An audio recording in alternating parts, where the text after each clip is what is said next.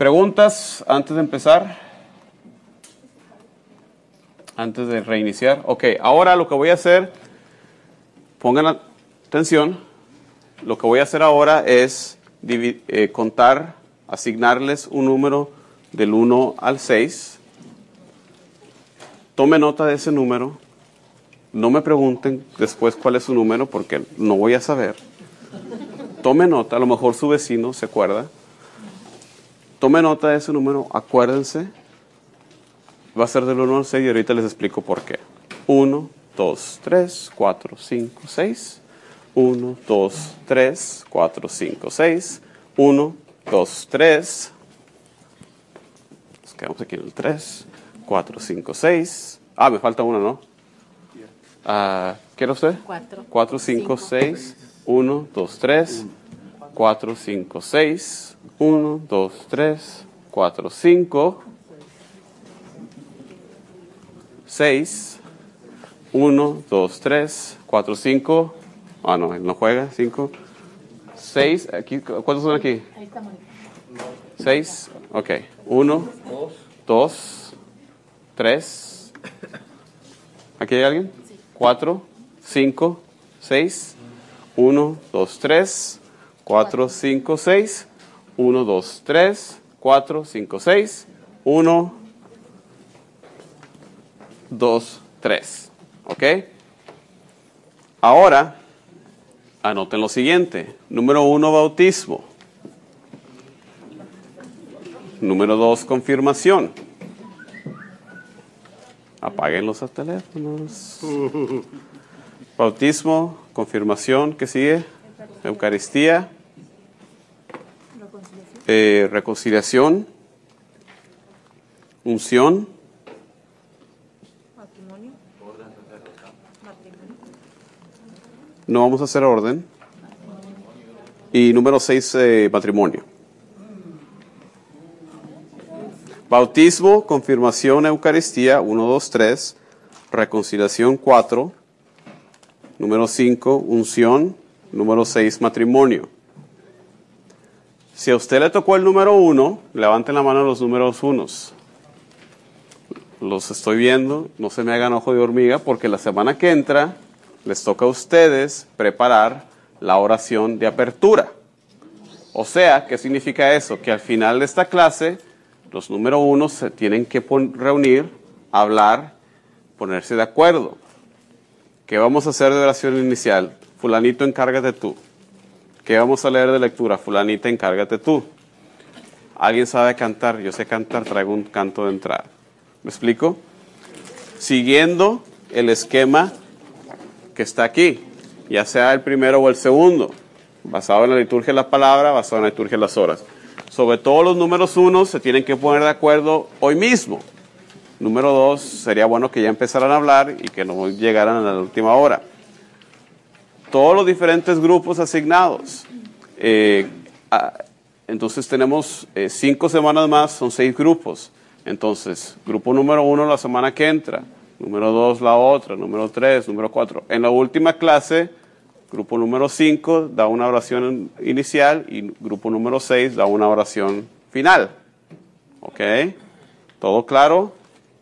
¿Tiene sentido? Grupo número uno se me queda aquí. Aquí voy a estar yo. Cualquier pregunta, porque aunque les di el modelo, aunque lo tienen aquí, van a tener preguntas, a, menos de que tengan un liturgista en, en su grupo. ¿Ok?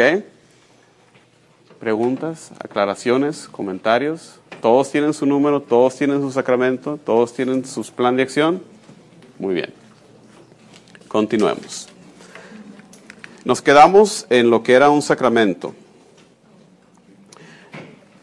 La definición eh, que nos compartía el hermano hace rato, eh, signo visible o más bien sensible, necesito cambiar eso porque no todos los signos sacramentales son visibles, son sensibles, o sea, eh, que, los, que los sentidos los pueden detectar.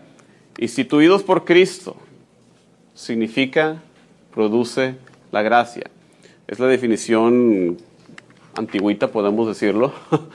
Pero igualmente, la, la definición oficial, sacramentos son signos eficaces de la gracia instituidos por Cristo y confiados a la iglesia, por los cuales nos es dispensada la vida divina. Esa es la definición oficial. Signos eficaces de la gracia, instituidos por Cristo, por los cuales nos es dispensada la divina vida, la vida divina, que significa lo mismo, la gracia. Vamos a hablar de eso. ¿Qué significa? Signo sensible. ¿De qué estamos hablando ahí?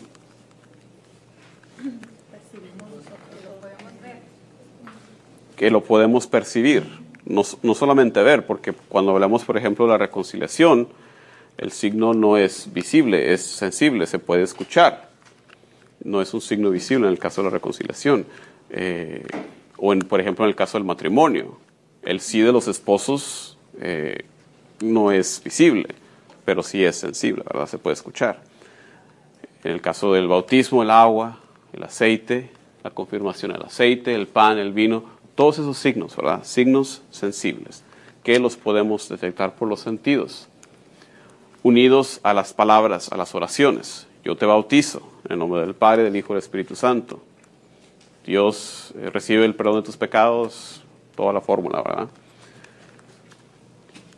Instituidos por Cristo. ¿Qué quiere decir esto? ¿Quiere decir que Cristo inventó los sacramentos? No, en realidad no. En el caso del bautismo, eh, ya los judíos bautizaban antes de Jesús.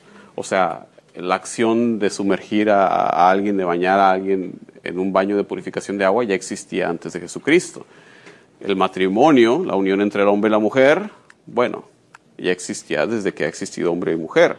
Entonces, más bien, instituidos por Cristo significa que es Jesús el que les da este nuevo entendimiento, este nuevo giro, esta, esta nueva eh, santificación por la gracia, ¿verdad? De manera que ahora esa unión que siempre ha existido entre hombre y mujer, ahora se vuelve eh, fuente de gracia, se vuelve eh, símbolo del amor que Dios nos tiene, el amor que el esposo y la esposa se tienen entre sí, es signo terrenal del amor que Dios le tiene a su iglesia. Y así sucesivamente, instituido por Cristo. Esto no significa tampoco que, que, Jesucristo, por, por, un decreto que está en las Sagradas Escrituras, haya instituido cada sacramento. Hay sacramentos que sí tienen una prueba escriturística bastante clara. Por ejemplo, en el caso del bautismo, Mateo 28, 16. Vayan ahora ustedes, ¿verdad? Haciendo discípulos de todo el mundo, bautícenlos en el nombre del Padre del Hijo y del Espíritu Santo. Bastante claro, ¿verdad? vayan y bauticen. Hagan discípulos, bauticen, enséñenos. Eh, en el caso de la Eucaristía, hagan esto en conmemoración mía. Bastante claro.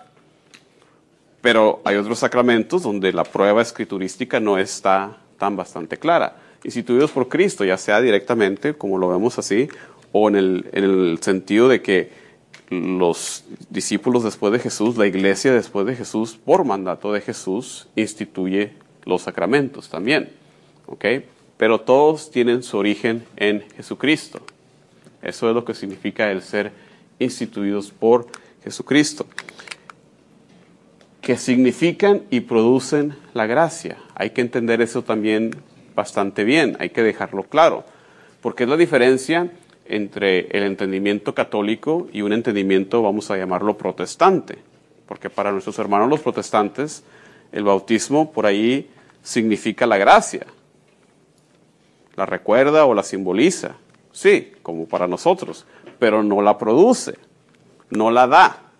¿Ok? Es más bien simbólico únicamente para los hermanos protestantes.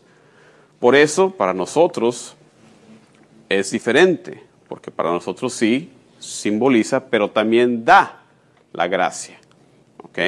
O sea que por el acto de vertir el agua o de sumergir al candidato pronunciando las palabras, yo te bautizo en el nombre del Padre, del Hijo del Espíritu Santo, verdaderamente se recibe la gracia de Dios por la por el, el, las oraciones eh, de consagración de ese pan y ese vino, se vuelven verdaderamente el cuerpo y la sangre de Jesús. No solamente son un símbolo, sino que verdaderamente hay un cambio sustancial.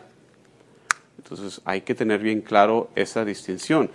Para nosotros en los sacramentos sí significan, simbolizan todo eso, pero también dan, producen la gracia. ¿Ok? Es la distinción entre un entendimiento católico y un entendimiento protestante. ¿Alguna pregunta sobre eso? Gracia. La mejor definición que he escuchado, y hay muchas, es la participación en la vida, en la vida divina, en la vida misma de Dios. Es nuestra vida en Dios. La palabra gracia, por supuesto, viene del latín que significa regalo, gratis, ¿verdad? Está relacionado con esa palabra gratis. Hablando del hecho que Dios nos lo da sin merecerlo, ¿verdad? Sin que podamos hacer nada por merecerlo, ¿verdad? Nos lo da libremente. Y, ahora que mencionas eso, es, bueno, es un buen momento para hablar eh, de quitar el entendimiento que, que tenemos muchas veces, de mirar, de tener a la gracia como algo material, como algo que ah, estoy bajo en gracia, tengo que ir a la iglesia porque me siento como que, que tengo el, tanque bajo, ¿verdad? A veces lo vemos como que es algo que, que, nos falta, eh, algo material que tenemos que ir a la iglesia a llenarnos de eso. No. La vida de fe, la vida de gracia es una vida de, relación, de relación con Dios. Se trata de nuestra relación con Dios. ¿ah? No es algo que, que, voy a misa un ratito a sentirme bien y ya, ya me siento santo, ¿no? ya estoy bien. Hay que, hay que quitarnos, hay que limpiarnos de esos errores. Porque ¿qué sucede con, esa, con la persona que, que entiende la gracia de esa manera? Pues la iglesia es más bien una estación de gas, ¿verdad? Donde vas a llenar el tanque. No, y eso no es así, no es así. Muy bien. Una vez oí, murió en gracia. Cuando se dice de esa manera, murió en gracia, es que murió estando, o sea, que tenía una vida activa en fe en Dios. O... Claro, que murió, que murió participando en la vida divina, en participación con la vida de Dios. Claro. Muy bien. Sacramento también lo podemos llamar la extensión del misterio pascual en el presente, la extensión del misterio pascual en el presente. O sea, lo que pasó en aquel entonces se extiende a través del tiempo y del espacio en nuestro hoy en día. Y entonces, de esa manera, como ya lo mencionamos, es que nosotros participamos en los eventos del misterio pascual.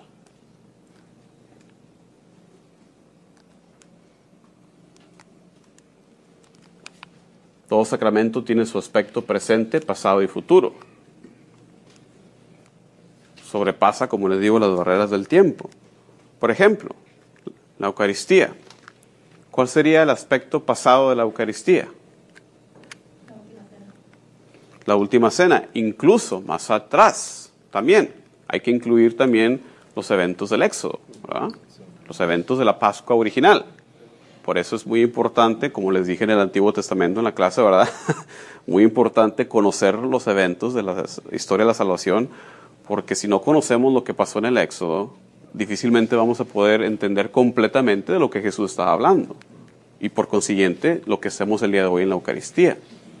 Su aspecto presente, obviamente, el día de hoy, ¿verdad? Esta Eucaristía, esta misa que estamos celebrando. Pero ¿qué tal su aspecto futuro? ¿Cuál es el aspecto futuro de la Eucaristía? Ya lo dijeron por acá, pero como lo dijo muy bajito, no, no, lo, no lo contamos. A ver. todos arriba con él. Muy bien. Lo que la iglesia denomina el aspecto escatológico. La escatología, la rama de la eh, teología que se encarga de estudiar las eh, cosas, las postrimerías, eh, la muerte, el juicio, el cielo, el infierno, el purgatorio. ¿Cuál es la respuesta a la plegaria eucarística? Vamos a ver si han puesto atención a la misa. Vamos a ver si...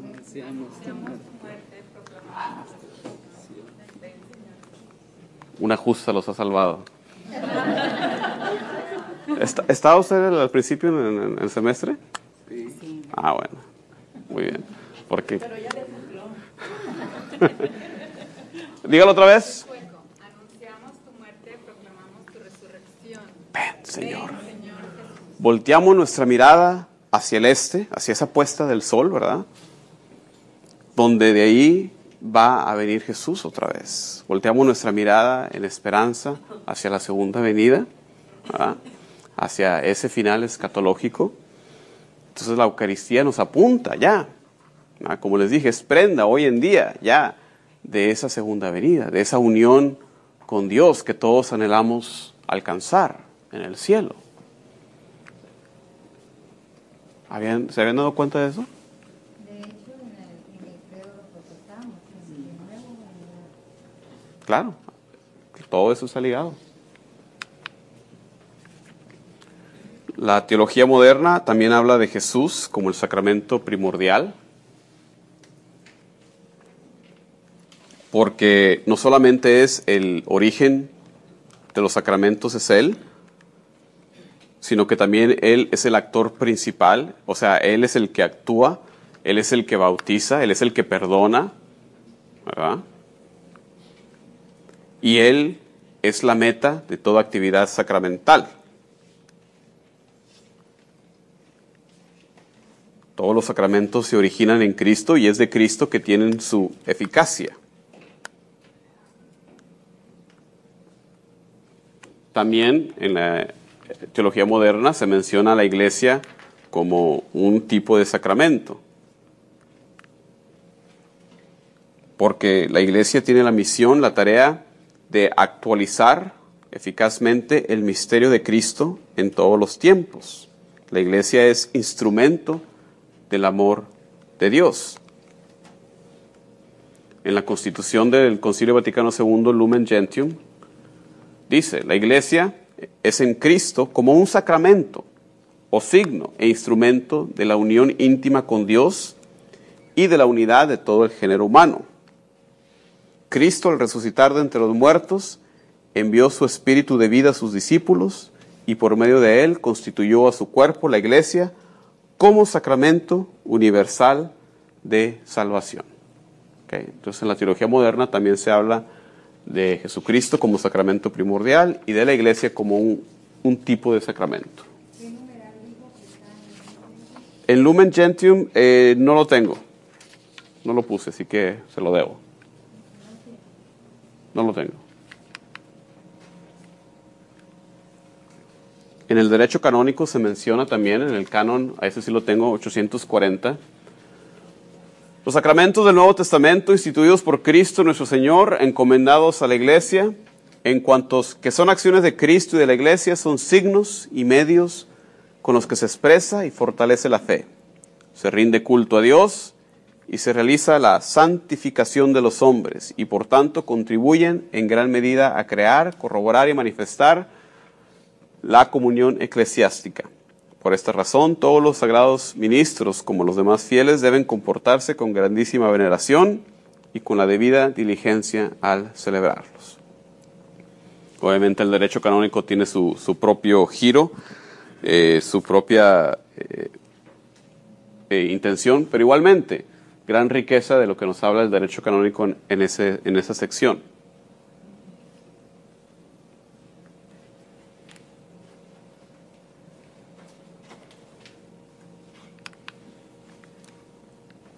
En los sacramentos están unidos la palabra y la obra.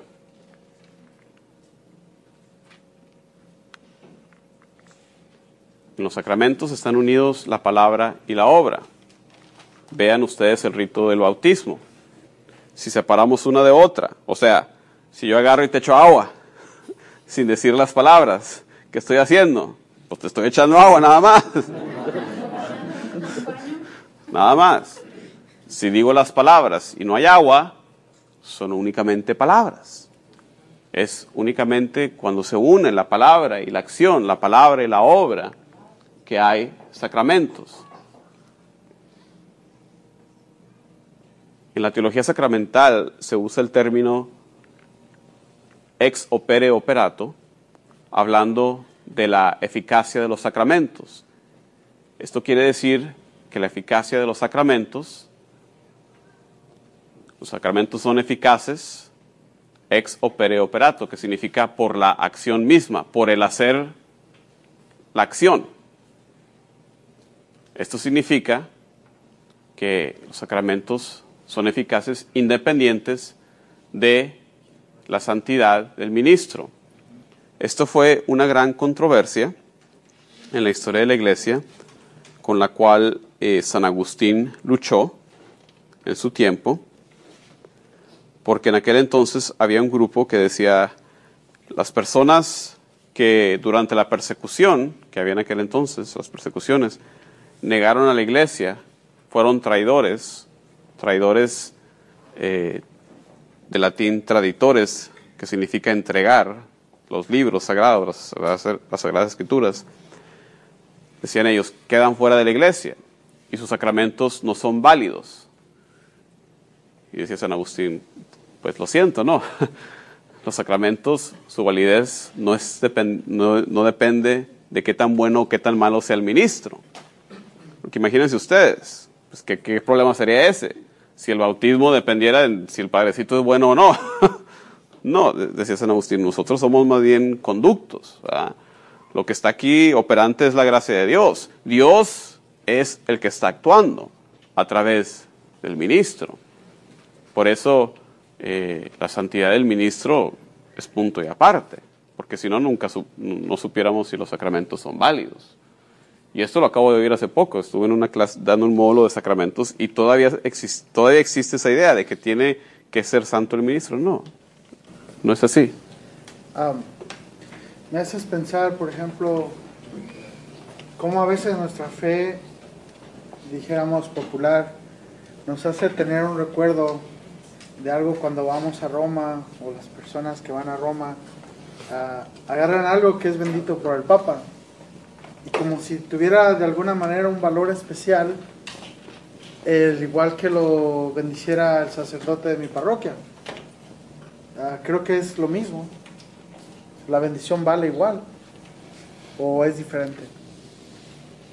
Bueno, hay alguna diferencia porque hay, bendiciones papales. Hay bendiciones eh, comunes y corrientes y eh, la bendición que yo le doy a mis hijos, eso sí hay, sí hay diferentes grados, eh, sí hay diferencias. Algo, Podemos hablar de, de algo, algo así también. Es, eh, de la comunión, cuando este, los ministros ordinarios que pasan a, también ellos a repartir la hostia. Uh -huh. Me he fijado a veces, digamos, hay personas, no, o sea, laicos y está el sacerdote. Y las personas a veces prefieren ir con el sacerdote. Se cambian de. Como, sí, como pensando que, pienso yo que, que es más válido. Claro, eh, eso, ¿Cómo se le llama eso? Es, es, es, algo relacionado a eso, ¿no?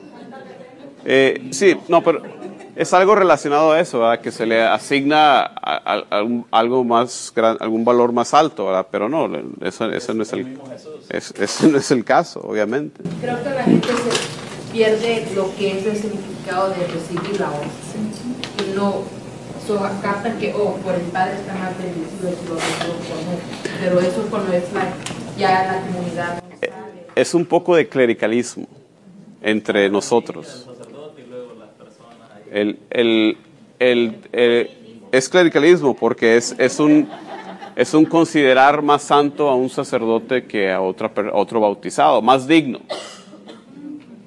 Pero eso, eso es... Como dijo el padre Hanna, que ni él era digno de dar uh, la hostia, o sea, es igual, o sea, que si te vas a poner a fijarte en esas cosas. Nah, quitémonos de esas ideas. Eso es, eso es un tipo de clericalismo.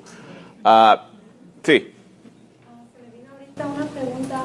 Uh, cuando los hermanos protestantes bautizan y hacen la, la hora uh, trinitaria, es válido en la iglesia católica, ¿verdad? Claro. So, si también ellos se pueden hacer las mismas palabras consagración, porque de hecho hay iglesias que, que supuestamente eh, vengan acá, ya tenemos también el cuerpo y la sangre, eso, y aunque digan las mismas palabras, ¿qué pasa? No, hay, hay una diferencia.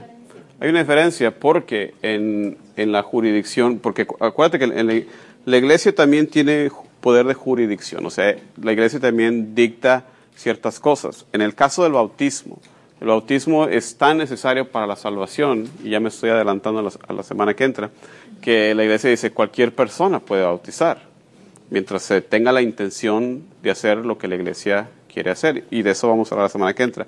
En el caso de la comunión, se requiere más bien órdenes válidas, que el ministro haya sido ordenado válidamente. Por eso en el caso de protestantes, si no son válidamente ordenados por la iglesia, no tienen el poder de consagrar las especies en el cuerpo y la sangre de Cristo. Hay una diferencia. En el caso del bautismo, cualquier persona. En el caso de la Eucaristía, tiene que ser el ministro ordenado válidamente. ¿Okay? Esto de ex opere operato, de que el sacramento es eficaz por la acción que está siendo realizada, no significa que los sacramentos son mágicos, no significa que actúan por arte de magia. Su eficacia, por el otro lado, está el lado del ministro y está el lado del que lo recibe. También depende de la disposición del que recibe el sacramento. Por ejemplo, persona que recibe la Eucaristía sin estar en estado de gracia, ¿le hace bien? ¿Le beneficia? ¿Recibe la gracia? No. Jesucristo está presente, sí, pero no la persona si no está bien dispuesta, si no tiene la disposición, si no está en estado de gracia, no recibe la gracia del sacramento. Entonces, exactamente, exactamente. Él, él dice, examínense, ¿verdad? antes de recibir el cuerpo, la sangre de su Señor, a no ser de que en vez de salvación reciban condenación. Ok, y ahora cambiándolo al, al sacramento, por ejemplo, del bautismo, los, los niños pequeños no están en, en disposición de recibirlo. ¿Quién dice eso? ¿De qué, ¿De qué forma un niño de seis meses está consciente de que lo están bautizando?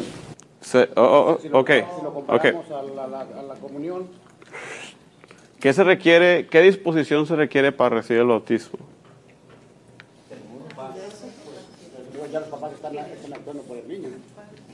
pues.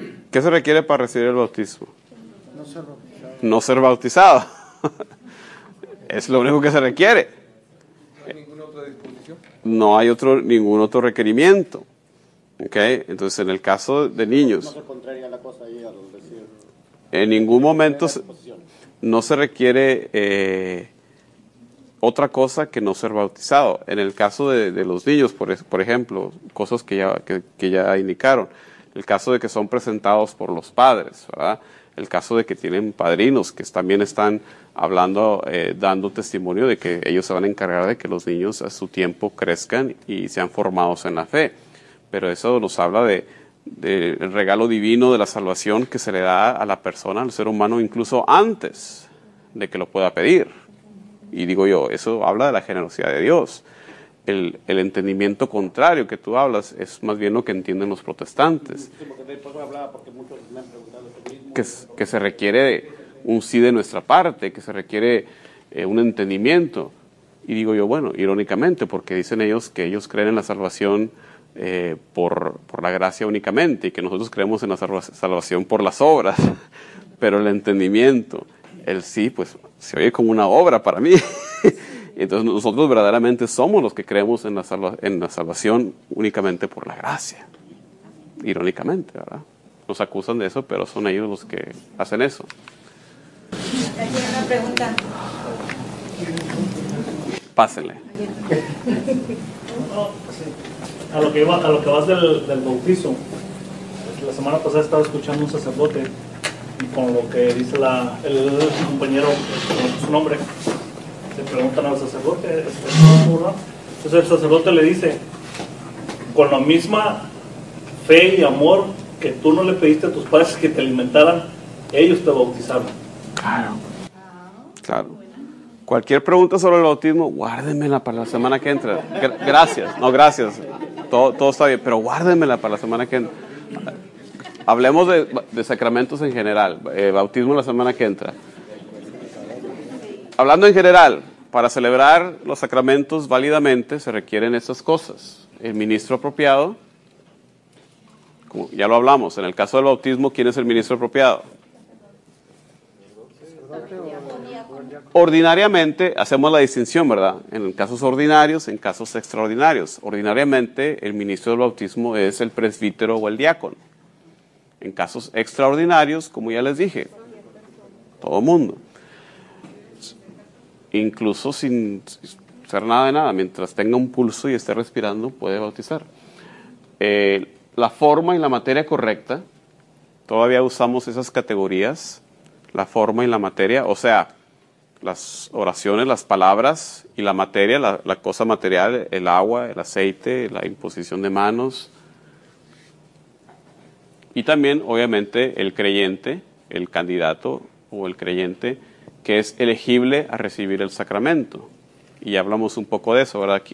¿Quién es el que puede recibir el bautismo? Pues el no bautizado. ¿Quién puede recibir la confirmación? El bautizado en estado de gracia, que haya llegado a la edad de razón, todo eso, ¿verdad? Y vamos a hablar de todos estos requerimientos en cada clase, ¿verdad? Es, es importante saberlos.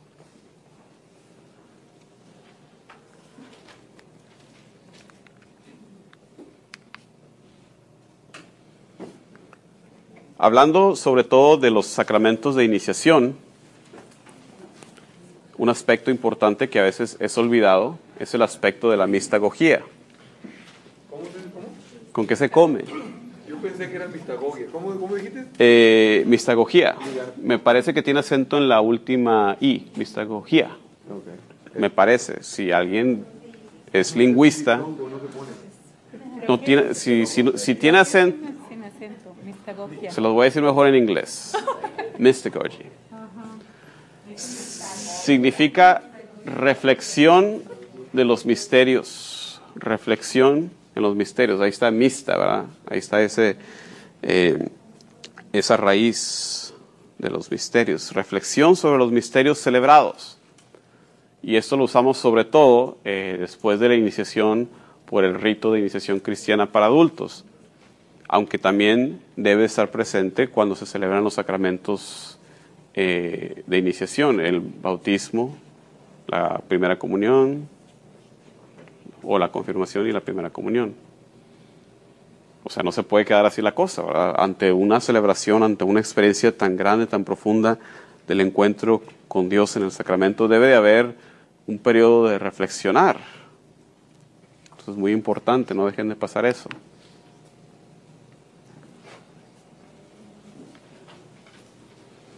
También hablamos en nuestra fe de sacramentales. Sacramentales. Los sacramentales son signos también, signos sagrados con los que, imitando de alguna manera los sacramentos, se expresan efectos, sobre todo espirituales, obtenidos por la intercesión de la iglesia. ¿Cómo qué cosas estamos hablando cuando decimos sacramentales? Una medallita, las crucecitas, las imágenes benditas, el agua bendita en sí, los libros sagrados, ¿verdad? Todo eso. Otro ejemplo, eh, cuando tú entras a el templo, a la iglesia, para ir a misa, tiene una, no sé cómo se le llame, pero debe tener un nombre, una fuentecita donde te moja los dedos y, es, y te persina. ¿Qué es eso? ¿Qué estás haciendo?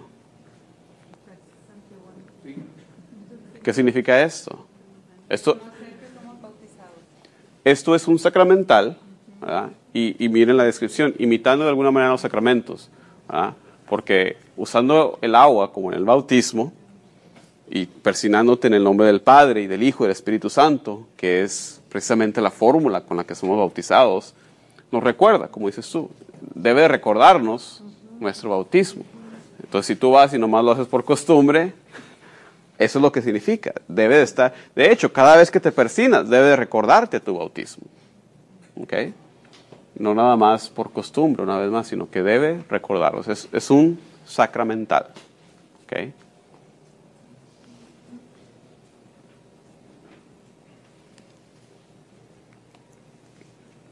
¿Algún otro comentario, alguna pregunta? Las imágenes, cualquiera que sean, ya sea de estatuas o de cuadros, vienen siendo sacramentales también. Mientras sean usadas Claro. en esto. claro. Y entre los, ah, entre los efectos, o sea, como los ah, artículos, ¿por qué dicen que, de, bueno, ah, yo solo había escuchado de los escapularios Que tienen, que no, uno no los puede comprar y ponérselos, que se los tiene que imponer el sacerdote. Propiamente sí, propiamente sí. Eh, obviamente, eh, e- eso es lo propio, o sea, no quiere decir que, bueno, esté mal si, lo haces, pero el, cap- el escapulario, dependiendo de cuál sea, ¿verdad? Tiene, tiene su significado propio. Que tienes que, por ejemplo, el café, ¿verdad? Tienes que enrolarte en no sé qué, tienes Bueno, que... Este es el de la Virgen del Carmen. La Virgen del Carmen. Mamá está, este, ella eh, pertenece a los franciscanos, pero no sé por qué, pero ella no, no ella se los, a cada una de mis hermanas cuando iban, la llevaba con el sacerdote y que le impusiera el escapular y yo iba y, yo le decía, pues dame uno, pues dame uno, y decía, no, hasta que no vayas a la iglesia, y ahora que fui, fuimos y el padre me impuso el escapulario, y yo digo, ¿por qué solo el escapulario y no, una, no un Cristo o una medalla? Bueno, tiene su, propio significado, ¿verdad? El escapulario, cualquiera que sea, ¿verdad? Eh, generalmente hablando, tiene ese sentido eh, eh, etimológicamente mismo, que te cubre el pecho, es- eh, está protegiendo. Y originalmente era todo un cuadro aquí y, y lo de atrás, como armadura, ¿verdad? Como lo habla también San Pablo, ¿verdad? De cubre- re- revístete de la armadura de Dios. Eh, pero todo, todo escapulario tiene su sentido propio, su historia, su- sus propias reglas, una vez más que la iglesia jurídicamente dice para que los efectos eh, se cumplan, bueno, se tiene que seguir eh, esas reglas. Ajá, y lo que dijo el sacerdote es que la gracia que te da el escapulario es el de la Virgen del Carmen, es la promesa que ella hizo de que a cualquiera que portara el escapulario no, o sea, iba a tener la oportunidad de tener como un sacerdote. Sí, una, una santa muerte. Una buena muerte. Muy bien. ¿Algún otro comentario, alguna otra pregunta sobre sacramentos en general? Sacramentales, liturgia. Hablando de lo que hemos hablado, lo va diciendo que el agua bendita es un recordatorio de nuestro bautismo. El aceite que recibamos, recibimos con el poder del Padre durante el bautismo, la primera comunión, la confirmación, ¿es, es algo igual o es algo diferente? Bueno, el aceite, eh, eh, hay dos aceites en el bautismo. Vamos a hablar de eso. No hay, no hay uso de aceite en la comunión. Eh, hay también el uso de aceite de los enfermos. Es un tercer aceite. Eh, fuera de ahí, eh, tengo entendido, y, y lo tendré que volver a investigar, que está un tanto restringido el uso de aceite fuera de esos contextos, por el hecho de que causa confusión. Yo he oído que ciertos lugares, no voy a decir en dónde, personas no ministros de la iglesia ungen con aceite. Una vez más, entendiéndolo propiamente, se podría usar como sacramental, pero debido a la confusión que causa el uso del aceite, eh, de que se puede pensar que está haciendo celebrando la unción de los enfermos, tengo entendido, y lo tengo que buscar una vez más, que está restringido su uso fuera de la acción sacramental.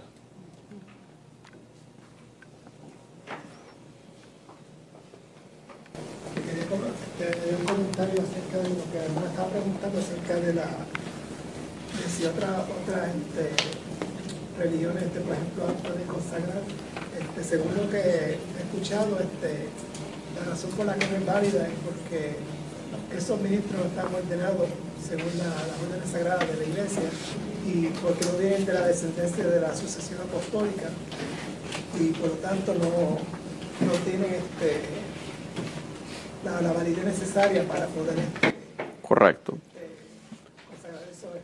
Correcto. Vamos a hablar de eso durante la clase sobre el orden sacerdotal. Me tocó investigar una- un, me toca eso a mí en mi trabajo todo, todo el tiempo, de una parroquia de una persona que venía confirmada de un grupo llamado Iglesia Apostólica en América, am- en América. Y tienen que investigar, ¿es válido? Pues déjame ver, voy al sitio de internet. No, pues resulta que este chavo fue ordenado por obispo tal, que fue ordenado, tenía órdenes válidas entonces el sacramento es válido, pero no es lícito. O sea, la persona que se confirmó eh, no es confirmada como católico, tiene que hacer una profesión de fe para regularizarse y volverse católico. Entonces sí, no es, un, un área muy extensa, pero vamos a hablar de eso en esta clase. Tengo las 8.59, casi 9, entonces vamos a concluir eh, para darles también tiempo de que se reúna el equipo número uno, bautismo, para la semana que entra. Oración final, nos ponemos de pie. Rezamos todos a una sola voz. Dios nuestro, que sacaste a tu pueblo de Egipto para que fuera libre para servirte. Ayúdanos hoy a nosotros a vivir más fielmente y los sacramentos que nos dejaste. Por Jesucristo nuestro Señor. Amén. Padre nuestro, que estás en el cielo, santificado sea tu nombre. Venga a nosotros tu reino. Hágase tu voluntad en la tierra como en el cielo. Danos hoy nuestro pan cada día. Perdona nuestras ofensas, como también nosotros perdonamos a los que nos ofenden. No nos dejes caer en tentación y líbranos de todo mal. En nombre del Padre, del Hijo y del Espíritu Santo. ¿Tenemos clase la semana que entra? Sí. Nos vemos.